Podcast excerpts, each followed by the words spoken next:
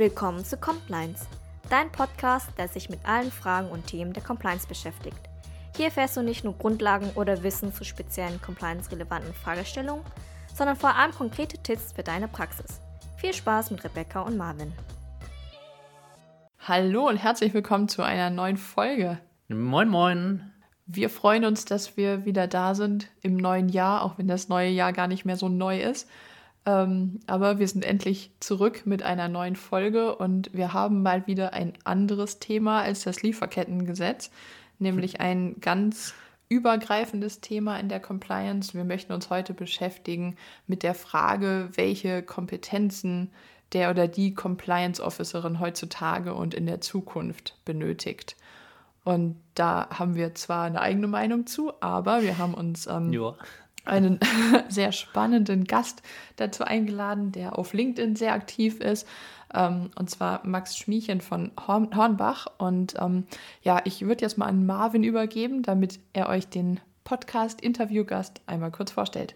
Jawohl, Max, du bist äh, Volljurist, 40 Jahre alt, hast eine kleine Tochter, ähm, hast deine berufliche Laufbahn äh, als klassischer Unternehmensjurist für siebeneinhalb Jahre in der Rechtsabteilung von einem internationalen Personaldienstleister gestartet. Du hast uns gesagt, da war Compliance äh, zwar nur eine Randaufgabe, hat sich aber trotzdem schon immer interessiert, weshalb du dich dann auch für die Rolle ähm, oder ich sag mal für die Compliance-Rolle in der Dach-DK-Region äh, gefreut hast, sie mit Freude übernommen hast, bis dann im Anschluss zu einem mittelständischen Unternehmen aus der Kunststoff- Branche gewechselt und jetzt seit knapp acht Jahren als Head of Compliance und Menschenrechtsbeauftragter bei Hornbach gelandet. Und wie Rebecca gerade schon gesagt hast, äh, wir sind auf dich aufmerksam geworden, weil du auf LinkedIn einfach total aktiv bist, viel zu Compliance kommunizierst und äh, wir uns einfach in deinen, deinen Ansichten äh, und in den Interessen wiedergefunden haben. Und dann dachten wir uns, Mensch, der Max, ist doch äh, ein spannender Kandidat für den Podcast und entsprechend sind wir hier und begrüßen dich jetzt ganz herzlich. Freuen uns, dass du da bist. Hallo in die Runde. Vielen lieben Dank für die Blumen, für die Begrüßung im neuen Jahr und dass ich an diesem spannenden Basic-Thema für Compliance teilnehmen darf. Ähm, ich muss direkt was hinterher stecken. Ich bin ähm, sehr geehrt, dass ich bei dem Thema als äh, Fachperson mitmachen äh, kann. Bin aber tatsächlich erst acht Monate bei Hornbach, noch nicht acht Jahre. Dann wäre ich wahrscheinlich Huch. dreifach das, qualifiziert. Das, das meinte ich natürlich. aber ich fühle mich auch schon zugehörig, äh, als wenn es schon so lange wäre, weil es wirklich ein ja, tolles Unternehmen ist. Aber das muss es an der Stelle auch an der Werbung gewesen sein. Genau. sehr gut, ja. Gut, äh, ja, dann hätte ich gesagt, äh, dann, dann, dann steigen wir doch einfach an, an der Stelle direkt ein und, und nähern uns vielleicht mal so, so ein Stück weit aus einer wirklich absoluten Basic-Richtung und fragen dich einfach mal, was verstehst du unter Compliance? Also dann schlage ich natürlich an der Stelle äh, das Lehrbuch mal ganz klassisch auf. Also klar, ich bin äh, Volljurist, wie du es eingangs gesagt hast, und dann ist natürlich für, für mich das Thema Regeln einhalten, Regeltreue natürlich ein ganz elementares. Ähm, ohne mhm. das geht es nicht, auch wenn das Thema Compliance in den letzten Monaten oder fast schon Jahren natürlich eine viel besprochene Erweiterung bekommen hat. Es geht inzwischen schon um viel, viel mehr, also auch um Themen wie Haltung und Anstand, nicht nur das reine Legal Compliance Thema, auch wenn mich die ähm, Hardliner an der Stelle jetzt wahrscheinlich hassen werden, aber ich denke, es geht um deutlich mehr als rein Regeln einhalten.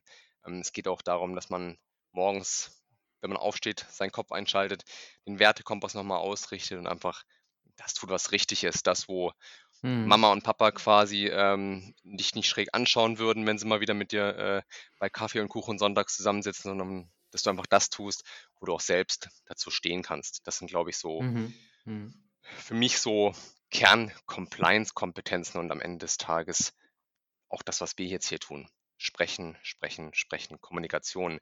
Das ist mit Sicherheit eins der Elemente, die man aus Compliance nicht mehr wegdenken kann. Und ich glaube, ähm, das gehört zu Compliance heutzutage mit dazu. Mhm. Ja, Definitiv. ich glaube, das können wir nur ja. unterschreiben. ja. Das mit der Kommunikation sehen wir ganz genauso. Ja, aber das ist ja schon eher, würde ich sagen, erstmal ein modernerer Compliance-Ansatz. Du hast es ja auch gerade schon gesagt, dass die Compliance so viel aus dieser Legal, Regulatory-Ecke kommt, dass es wirklich nur darum geht, ähm, gesetzliche Vorgaben oder ja, Richtlinien, interne, allgemein einfach Vorgaben einzuhalten. Und ähm, dieses ganze Thema Haltung, ähm, Ethik, ähm, gesunder Menschenverstand würde ich es jetzt mal nennen. Mhm. Ähm, mhm. das ist ja, würde ich jetzt was sagen, was wir erst so über die Zeit lernen, dass das ähm, auch mhm. zur Compliance gehören kann und würde ich sagen, jetzt auch zur Compliance gehören sollte. Ähm, dementsprechend die nächste Frage, du hast ja jetzt gerade dein Verständnis der Compliance vorgestellt. Ähm, was würdest du dann dementsprechend sagen? Was sind die Ziele, die äh, die Compliance im Unternehmen verfolgt bzw. verfolgen sollte? Das ist eine super spannende Frage und ich ist für mich natürlich super dankbar, dass ich äh, jetzt hier in, mit breiter medialer Aufmerksamkeit, die dieser Podcast ähm, hoffentlich hat und noch mehr bekommen wird, jetzt mal eben definieren kann, ähm, welche Ziele Compliance ähm, ja. verfolgen dürfte. Nein, also ist natürlich super schwierig. Ne? Ich meine, die einen, die sagen, äh, Hauptsache wir halten alle Regeln ein und äh, wir sind haftungstechnisch im grünen Bereich. Und manche, mhm. die sehen das alles ein bisschen holistischer und ähm, sind der Meinung, hey, das ist unsere Unternehmensphilosophie, wir sind da ganz individuell unterwegs, wir haben ein Verständnis, ähm, synchronisieren das vielleicht noch mit den eigenen Zielen, im Zweifelsfall noch mit der Produktpalette. Also das ist ja super individuell. Ich glaube, am Ende des Tages ähm, sollten Unternehmen sich wirklich ein bisschen, nach meinem Verständnis, auf diesen Integritätsansatz zurückziehen. Also ähm, selbst mein früherer Arbeitgeber, wo ich das erste Mal mit Compliance in Berührung kam, ähm, hat man irgendwann den Wert äh, für sich entwickelt, doing the right thing. Und ich glaube, das mhm. ist so ein mhm. bisschen auch mhm. mein Mantra im Kontext Compliance, der meines Erachtens auch wirklich wichtig für Unternehmen ist. Weil klar, nach den Regeln tanzen, das kann man theoretisch ja immer. Du schreibst sie auf, du schlägst die entsprechenden Bücher auf und weißt eigentlich, was Phase ist. Aber ich glaube, darüber hinaus das zu tun, was richtig ist, ähm, ist deutlich schwieriger. Das ist das, warum es moderne Compliance Officer und Officerinnen braucht. Ähm, und das ist meines Erachtens auch das, womit man am ehesten äh, außerhalb der Yellow Press bleibt, wo einfach kein, wie sagt man so schön neudeutsch, Shitstorm ähm, entsteht, weil man einfach mhm. etwas gemacht hat, wo man moralisch einfach in der Grauzone unterwegs war. Genau. Ja.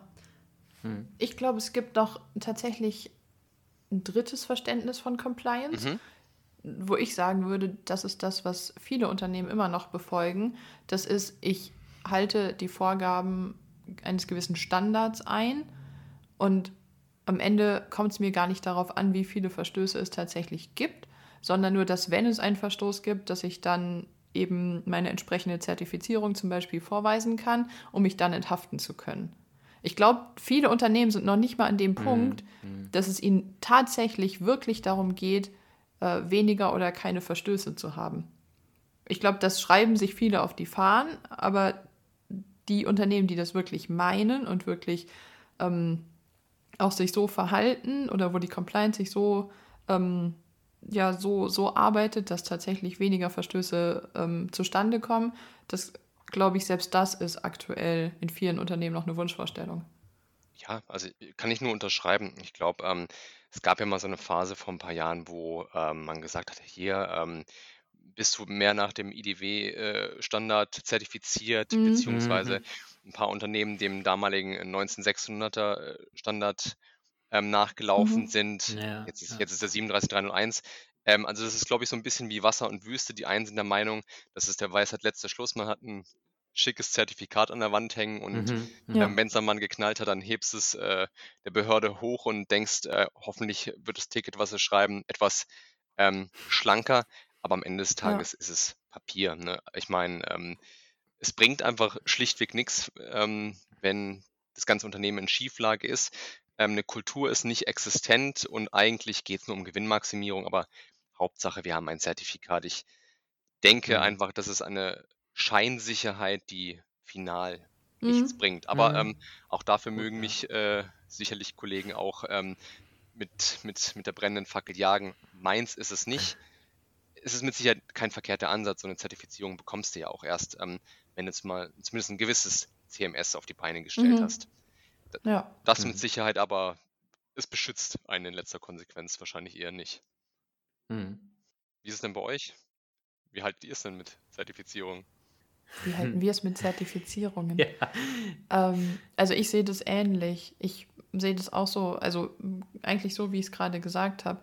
Ich glaube auch, dass eine Zertifizierung kann halt helfen, wenn es tatsächlich zum Verstoß kommt und man sich dann enthaften oder entlasten möchte.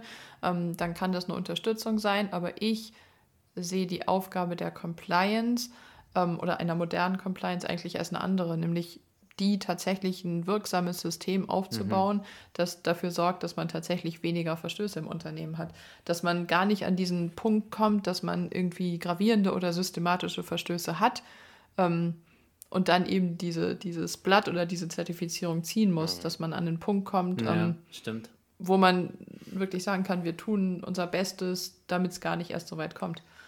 Vor, vor, vor allem, es kommt ja auch, auch darauf an, mit, mit welchem Ziel mache ich die äh, oder will ich eine Zertifizierung abschließen. Ne? Also sozusagen mhm. gar nicht mal, dass wir, dass wir jetzt so partout irgendwie gegen Zertifizierung sind. Das ist ja eine, eine mhm. gute Sache und genau wie wir gerade auch gesagt haben, eine Zertifizierung zertifiziert einem ja schon ein, ein wirklich ähm, dann auch mit einer gewissen Reife behaftetes Compliance-Management-System. Ne? Aber will ich mhm. mich jetzt zertifizieren lassen, um eben am Ende einfach das Papier hochhalten zu können und sagen, ja, hier, wir haben hier aber was äh, und äh, ja. uns dann irgendwie so ein bisschen Haftungsmindern zu haben.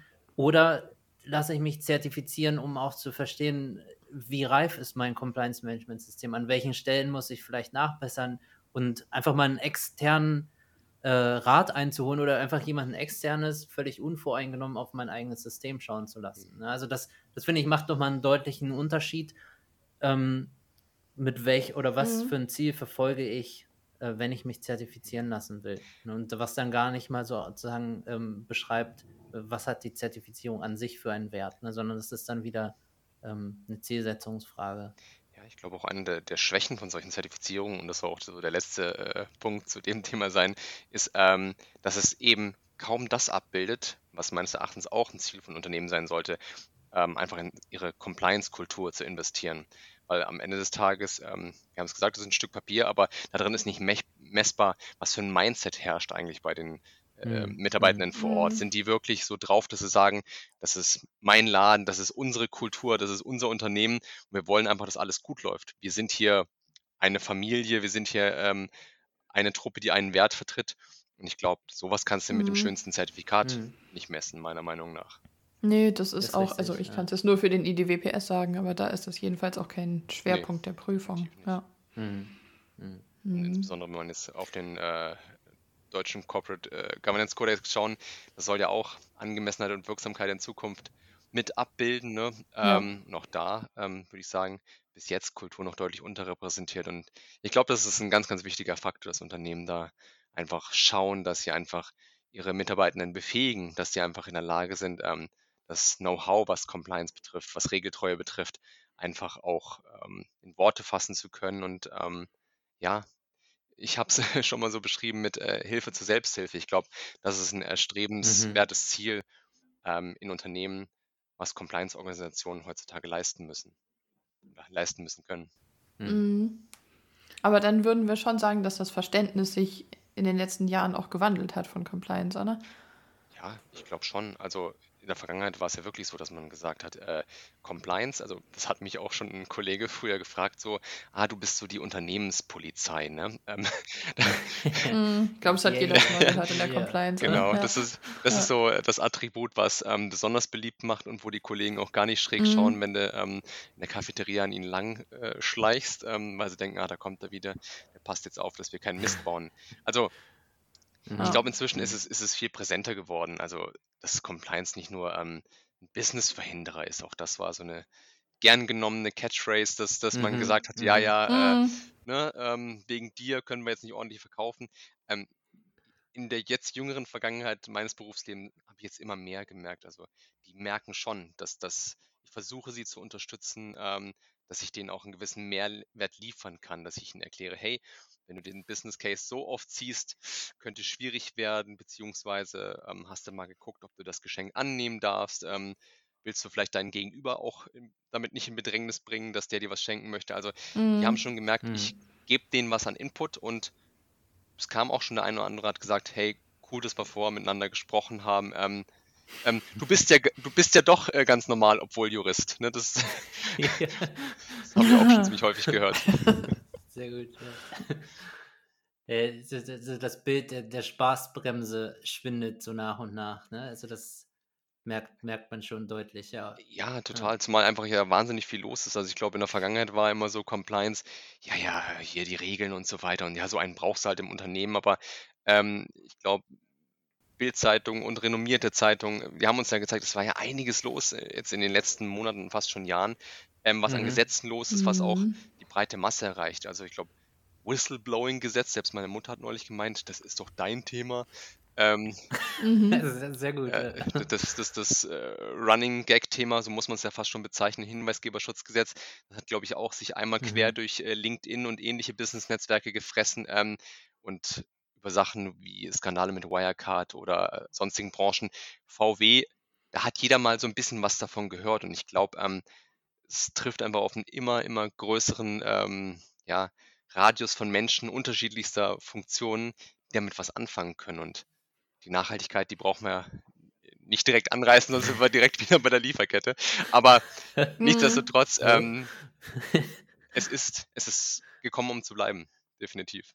Das heißt, äh, Com Compliance in, in, in der Zukunft siehst du deutlich breiter aufgestellt und Tendenz, du hast gesagt, wir, wir, wir kommen, um zu bleiben. Es, es wird immer mehr, ne? Ja, definitiv. Also ich erinnere mich noch, Mhm. dass, dass ähm, vor ein paar Jahren ein Kollege aus dem Rechtsbereich in Compliance gewechselt ist und mein, mein damaliger ähm, Kollege aus der Rechtsabteilung gesagt hat, oh je, ob er sich damit einen Gefallen getan hat. Also da, da der, sah den schon quasi unter der Brücke äh, jeglicher beruflicher Chancen beraubt. ähm, aber Mhm. Fakt ist, ähm, vier, fünf Jahre später sieht die Welt ganz anders aus. Wir hatten Corona mit diversen äh, Regularien, nach denen wir alle spielen mussten. Und ähm, ich denke mal, auch die Digitalisierung, die parallel ja stärker denn je am Laufen war, hat gezeigt, es gibt viele Regeln, die berücksichtigt werden muss. Und da will ich jetzt nicht nur vom Datenschutz sprechen. Also ich glaube, ähm, Mhm. das Thema hat seinen Platz ähm, eingenommen und Mhm. es ist einfach auch nicht mehr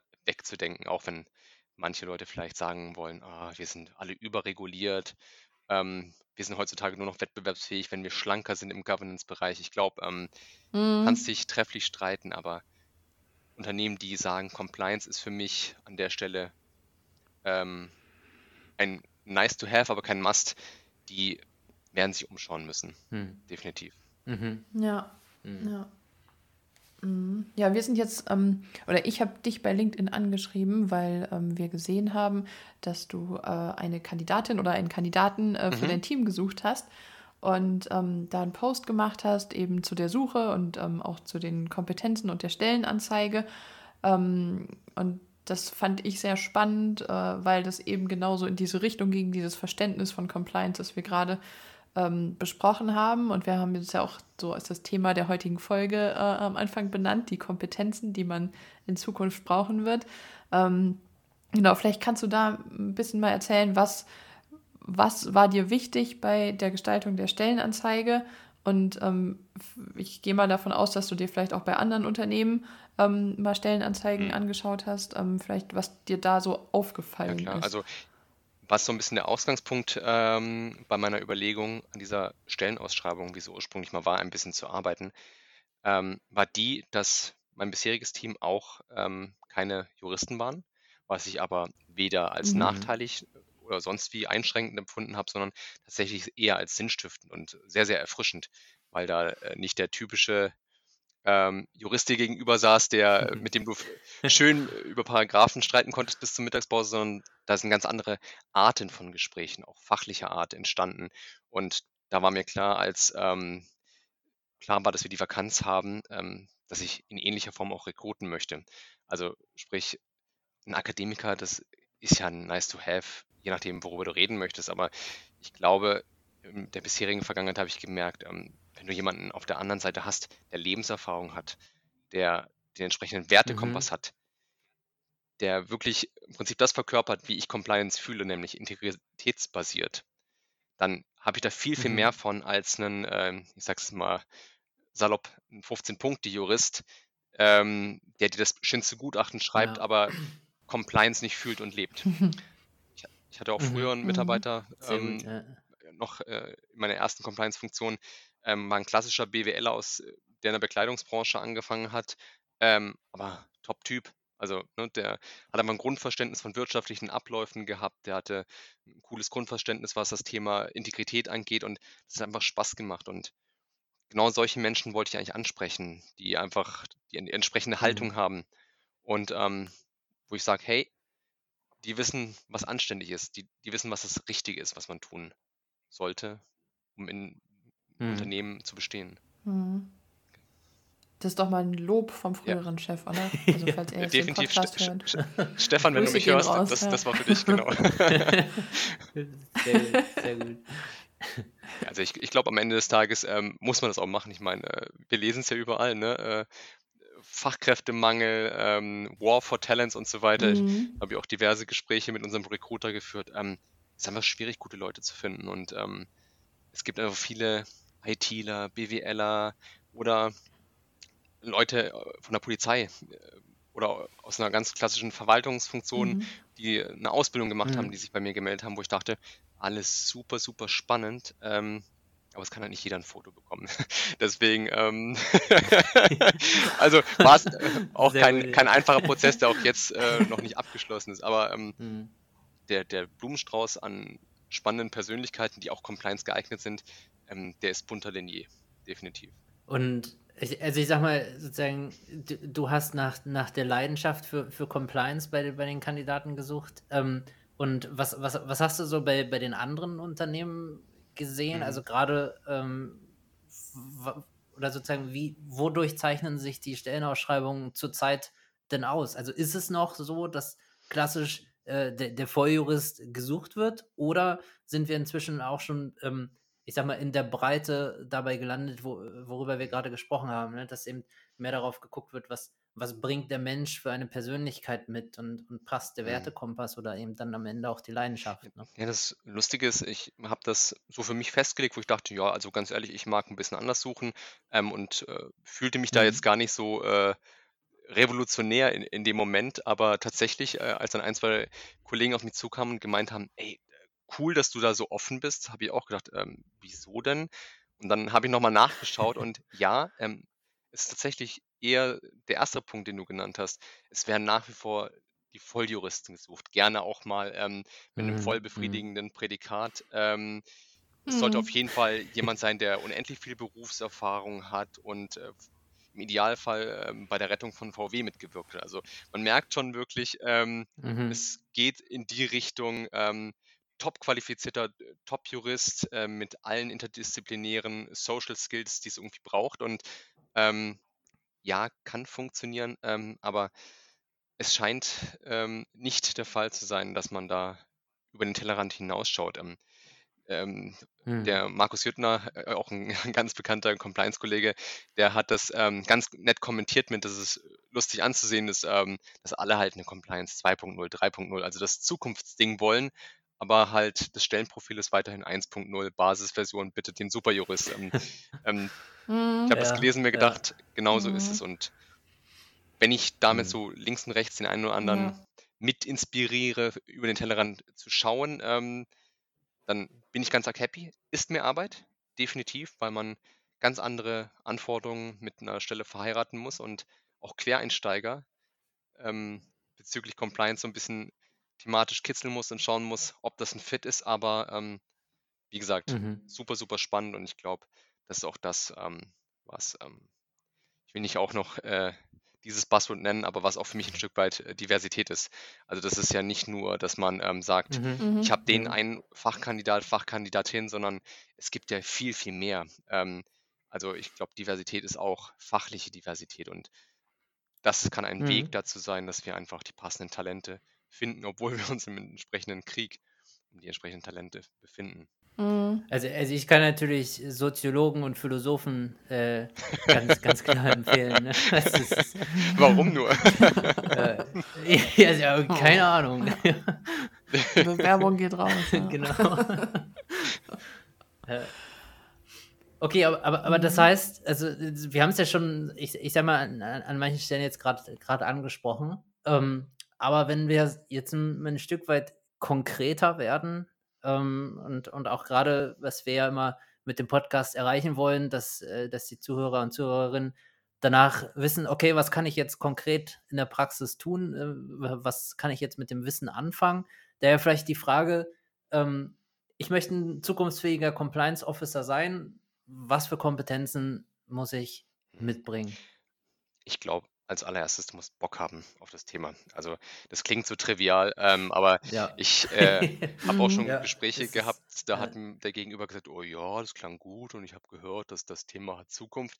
Ähm, das war so gar nicht meins. Ähm, Mhm. da fand ich schon spannender, dass ein, mir ein mhm. Kandidat gegenüber saß, der hat leider auch nicht gepasst, aber der hat gesagt, hey, klingt voll gut, habe ich mega Bock drauf und das, da strahlte so eine Energie raus, wo ich dachte, der mag sich damit beschäftigen. Da hat es halt an anderer Stelle ähm, gemangelt, weil das, ein, weil das einfach vom Typ her nicht so der kommunikationsstarke war. Aber das ist definitiv ein Thema, wo Mhm. ich sage, Mhm. ähm, das braucht es dann halt. Also wenn einer Bock hat und wirklich ähm, offen ist, ähm, der auch wirklich kommunizieren kann und sagen kann, hey, ähm, ich habe keine Sorge, mich jetzt gegenüber einem altgedienten äh, Mitarbeiter äh, hinzusetzen und äh, mit dem mal über seinen Verstoß zu reden, beziehungsweise ähm, vielleicht Spaß daran hat, im Rahmen Mhm. einer Schulung ein kompl- kompliziertes Compliance-Thema oder rechtliches Thema spielerisch ähm, mit einem gewissen Kniff und im Augenzwinkern rüberzubringen, dann wäre das wahrscheinlich kein Fit. Deswegen, ähm, wie gesagt, ich äh, arbeite in der Pfalz und ähm, wie würde man da sagen, also babbeln muss er schon können.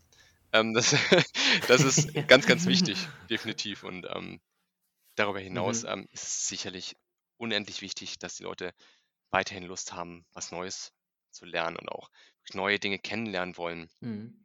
Gesagt, ich habe aktuell zwei Quereinsteiger im Team und die zeichnen einfach aus, dass sie gesagt haben, hey, wir sind jetzt Mitte 30, das kann es doch noch nicht gewesen sein. Also die hatten richtig Lust, was Neues zu lernen. Mhm. Haben Mhm. gesagt, hey, äh, es gibt so viele Themen. Ähm, New Work ist nicht nur Open Space Konzept und Teams, sondern New Work ist im Zweifelsfall auch neue Wege im eigenen Berufsleben einschlagen. Das ist definitiv ähm, etwas, was meines Erachtens Mhm. eine zukunftsfähige, im Mhm. Compliance tätige Person ausmacht. Absolut. Und auch in der Compliance, oder? Also es kommt, wird keiner drum rumkommen, sich immer wieder mit neuen Themen zu beschäftigen, einfach weil äh, in der Compliance sich auch so viel tut, oder? Ich Mhm. meine, jetzt, keine Ahnung, jetzt haben wir die Lieferkette, äh, davor hatten wir den Datenschutz, dann haben wir das Whistleblowing, wer weiß, was die Künstliche nächsten Intelligenz Themen kommt, sein werden. kommt noch, Hm. äh, ist ja gerade auch absoluter Hype. Zu ne? 100 Prozent. Also das, das ist auch ein Punkt, wo ich sagen würde, der ganz, ganz wichtig ist für äh, Compliance-Verantwortliche. Eine gewisse Affinität zum Thema IT. Ähm, ich habe auch schon äh, Kollegen gehabt, die gesagt haben, Mhm. hey, du musst auf jeden Fall einen Kurs machen ähm, mit IT, vielleicht noch was mit Programmieren und so weiter. Und wo ich auch dachte, ist dein Ernst? Das, das hilft mir doch in der Compliance nicht. So verändere ich die Compliance-Kultur doch nicht. Ähm, und dann gemeint, nee, aber ähm, Mhm. merk dir meine Worte, IT wird das große Thema und da war ChatGPT noch nicht in aller Mhm. Munde. Da war es noch Mhm. nicht das Thema, dass Mhm. man Ja. Sorge haben muss, dass juristische Staatsexamina in Zukunft von einem Roboter geschrieben werden könnten.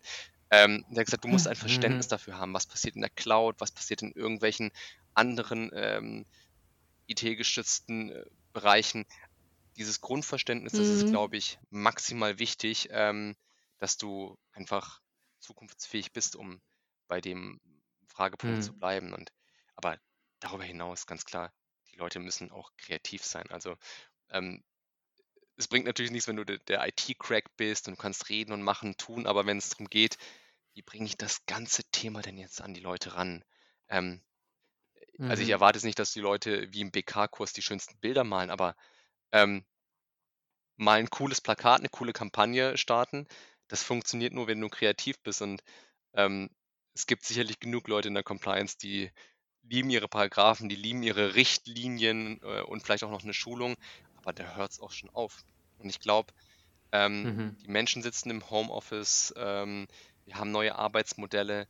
Du musst dir überlegen, wie erreiche ich die? Und dafür brauchst du einfach einen cleveren, kreativen Kopf, der auch mal um die Ecke denkt und sagt, ich mache jetzt mal irgendeinen ganz abgefahrenen Kram, um zu gucken, ob das das Mhm. Arbeitsfeld Ja. eventuell noch weiterentwickeln kann. Mhm. Und die Frage, die sich mir jetzt stellt, ist, was ist der BK-Kurs? Bildende Bildende Kunst. Künste. Jawohl. ich habe auch gerade überlegt. Alles klar. ja. ich habe hab auch gehört, könnte das sein, aber wer weiß das, ne? Nee, Kunst. Okay. Äh, ähm, äh, buntes Zeug auf weißes Papier, Kunst. genau. Sehr gut. Ah, schön über diese ganzen Abkürzungen auf dieser Welt. Ne? Da gibt es auch zu viele von. Und es gibt sicherlich noch ganz, Ja. ganz viele Aspekte mehr, die man, glaube ich, noch ähm, reinbringen kann. Ähm, und da bin ich auch total gespannt, ähm, was man so von anderer Seite hört, äh, wo die Leute sagen, ja, da hast du jetzt aber noch Mhm. die eine Kernkompetenz vergessen. Ich weiß nicht, ob euch irgendwas anspringt, aber das waren so die Punkte für mich, wo ich dachte, also in die Richtung muss es schon gehen, ähm, weil wir müssen uns weiterentwickeln. Ganz klar. Hm. Also ich, ich weiß nicht, ob das eine, eine Kernkompetenz ist, aber ich habe es jetzt auch schon zweimal gesagt, Leidenschaft. Ne? Mhm. Also das äh, ist, ist natürlich, ähm, also wenn Compliance, also auch gerade wenn man im privaten Umfeld erzählt, wa, wa, ja, wa, was mache ich eigentlich? Ne? Und man dann so ein bisschen erzählt, oh, irgendwie muss man sich dem Thema ja nähern. Und dann, also entweder driftet das Gespräch schnell ab, wenn man äh, doch äh, was spannende, eine spannende Geschichte erzählt hat, oder alle fragen sich, ja, und, und, und warum Mhm. hast du da Bock drauf?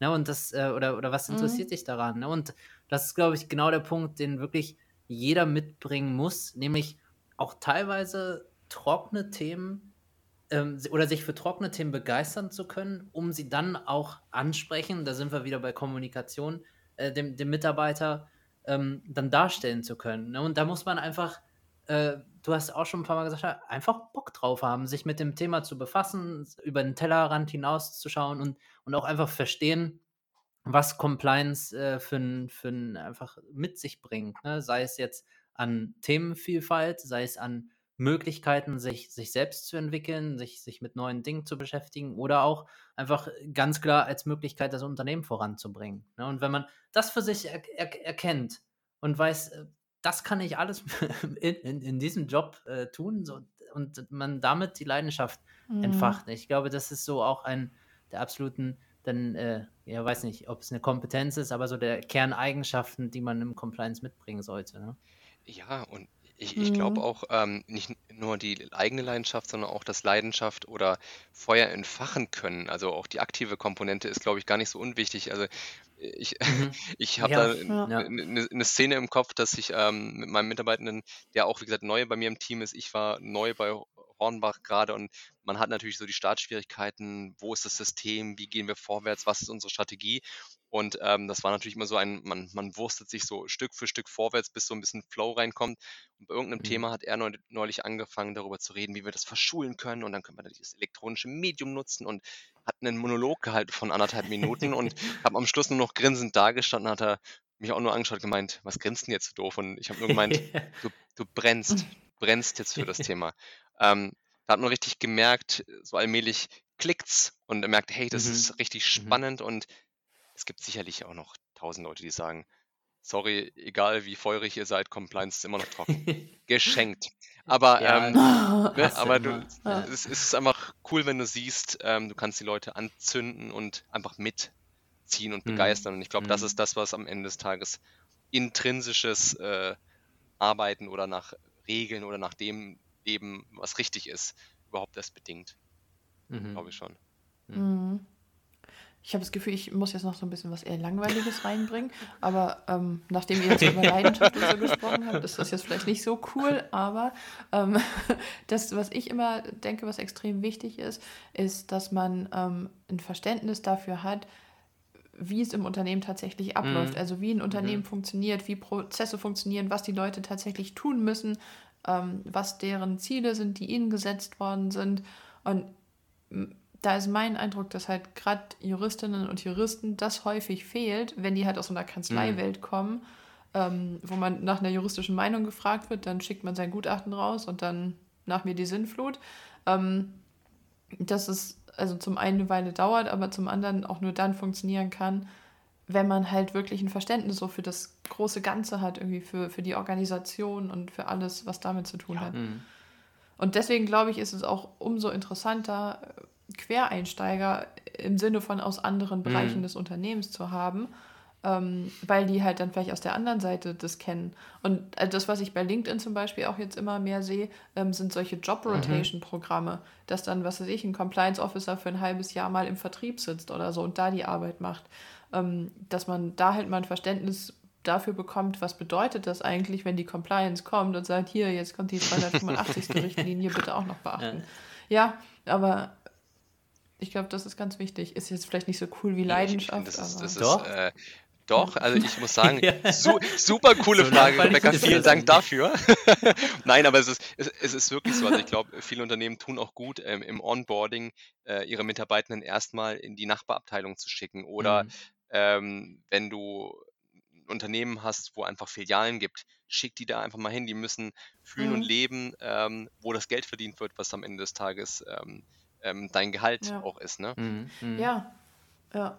Aber ich glaube, auch dafür muss man halt eine Leidenschaft haben. Und ich glaube, wenn man das nicht hat, wenn man sich nicht begeistern kann für, wie funktionieren Prozesse im Unternehmen, was machen die Leute wirklich, wie schaffe ich das so rüberzubringen, dass es in deren Prozesse integriert werden kann, in deren Alltag eingebaut werden kann, dann kann das in der Compliance nicht funktionieren. Also ich glaube, man muss schon wirklich auch eine Begeisterung für die mhm. Tätigkeit mhm. des Unternehmens irgendwie Zu haben. 100 Prozent. Also ja. ich kann das nur auch aus meinem, meiner persönlichen Vita nachempfinden. Ähm, jeder hat so sein, sein, sein Silo bearbeitet, jeder hat da drin gesessen und seine mhm. Fachthemen inhaltlich super gemacht, aber da war man auch happy, wenn die Mail raus war. Fachthema, Frage beantwortet, mhm. ähm, jetzt mach mhm. was draus. Und mhm. ähm, ich merke das in der jetzigen Tätigkeit, je mehr man miteinander redet, und da sind wir wieder beim Kommunizieren, ähm, umso besser wird es auch. Du, du hast deinen dein Compliance-Input geliefert und wirfst nochmal die Frage in die Runde, was sagt denn der IT-Kollege? Und der sagt, ja, schon spannend, aber mhm. kannst du noch bitte die Komponente beleuchten? Und je enger sich das verzahnt und umso mehr Silowände wir einreißen, mhm. umso besser wird es auch. Aber ich gebe dir recht, du musst Lust drauf haben. Wenn du in deinem Silo wohnst und dich wohlfühlst seit Corona, dann, ja, mhm. dann geht es eben nicht vorwärts. Mhm. Absolut. Ja. Ja. Oder auch schon vorher. Ja, oder auch schon vorher. Kann ich also, also wenn, okay. wenn wir es vielleicht so, ja. so zusammenfassen und vielleicht als, als Fazit ziehen, was, was kann ich jetzt als, als Compliance Officer aktiv tun, dann haben wir ja im Grunde gerade äh, schon, schon fast zusammengefasst. Äh, Kommunikation, ja, also mein, äh, gerade wie bereite ich Inhalte auf, ähm, wie kann ich kommunizieren, vielleicht ähm, welche Methoden gibt es da noch, außerhalb der, der Compliance, ne? also was sagt zum Beispiel auch ein Kommunikationswissenschaftler mhm. oder, oder wie auch immer, ne? dass man das als einen Punkt hat, Silos abbauen im Unternehmen, ich sag mal jetzt so salopp rumlaufen, mit den Leuten sprechen, vielleicht, äh, Rebecca, du hattest gesagt, so, so ein Job-Rotation-Programm, ähm, wenn es das nicht gibt, vielleicht auch vorzuschlagen. Also mhm. ich meine, die Personalabteilungen suchen ja auch immer nach, ähm, nach Methoden oder ähm, äh, irgendwie Projekten, die ein bisschen moderner sind, die, die auch die, die Mitarbeiterbindung, Mitarbeiterentwicklung fördern. Das wäre ja genau so ein Punkt. Ne? Also fände ich zum Beispiel persönlich auch total spannend. Und wir haben es gesagt, äh, Fach-Know-how aufbauen, ähm, schauen, wohin wird sich Compliance entwickeln. Ne? Also gerade, ich meine, ich, ich muss es einmal pro Folge erwähnen, ja, Nachhaltigkeit, äh, Lieferkettengesetz gehört natürlich dazu, mhm. aber ja, also da, da, sind wir auch wieder bei, bei der Leidenschaft, ne? aber, aber ich, ich, ich reiß mich zusammen, ich, ich gehe einfach direkt weiter und sage, ähm, dass man, genau, wie wir es gerade gesagt haben, IT, ähm, Chat-GPT, künstliche Intelligenz, all sowas, dass man wirklich sich mal rundum befasst und äh, seinen Horizont erweitert. Ne? Ja, also ich könnte es nicht besser zusammenfassen und mhm. ich glaube, ähm, wir leben in einer Zeit, äh, wo Wissen verfügbar ist. Ja, ja. Für Umme. 100%. Also ich glaube, ähm, man, man, kann auf YouTube gehen und sich Katzenvideos anschauen oder einfach mal eine halbe Stunde investieren in äh, mhm, diversen mhm. TED Talks oder in besser hm. kommunizieren, mhm. wie ähm, kann ich Konflikte mediativ mhm. überwinden. Also das Wissen ist da und man muss einfach nur der Meinung sein, hey, diesen Samstag investiere ich mal eine halbe Stunde mhm. und gucke mir da was an. Ähm, es ist erstaunlich, was man einfach aus trivialen kurzen Videos mitnehmen kann. Mir persönlich hat das schon sehr geholfen. Also es wird auch an der Stelle ein bisschen autobiografisch. Ähm, genauso yeah. das Thema Nachhaltigkeit, du hast es angesprochen. Ähm, man, man, guckt einfach ein bisschen über den Tellerrand und ich glaube, das musst du einfach machen, um in dieser Branche Compliance oder in dieser Community einfach ähm, auch Bestand mhm. zu haben. Ich glaube, alte, verkrustete, reine Legal Compliance ähm, muss sich da an der Stelle ein Stück weit neu erfinden und gucken, was muss ich mir noch drauf schaffen. Und ich glaube, Mhm. Die Tools ja. sind alle da, definitiv. Genau, und das ist jetzt sozusagen die goldene Brücke für alle Juristinnen und Juristen, die diesen Podcast angehört haben und gedacht haben, hm, Nein. bin ich jetzt hier fehl am Platz? Nein, wir können uns ja alle weiterentwickeln und äh, genau, eignen uns jetzt einfach mal Fähigkeiten, aus anderen Mhm, Disziplinen an, wie. Marvin immer gerne sagt. ähm, ja, genau, die Compliance-Disziplin, ja, genau. Ähm, ja, und schauen da wirklich mal über den Teller ran, schauen mal, was hat denn, ähm, was haben die Kommunikationswissenschaften zu bieten, was hat die Psychologie zu bieten, was hat die Soziologie zu bieten.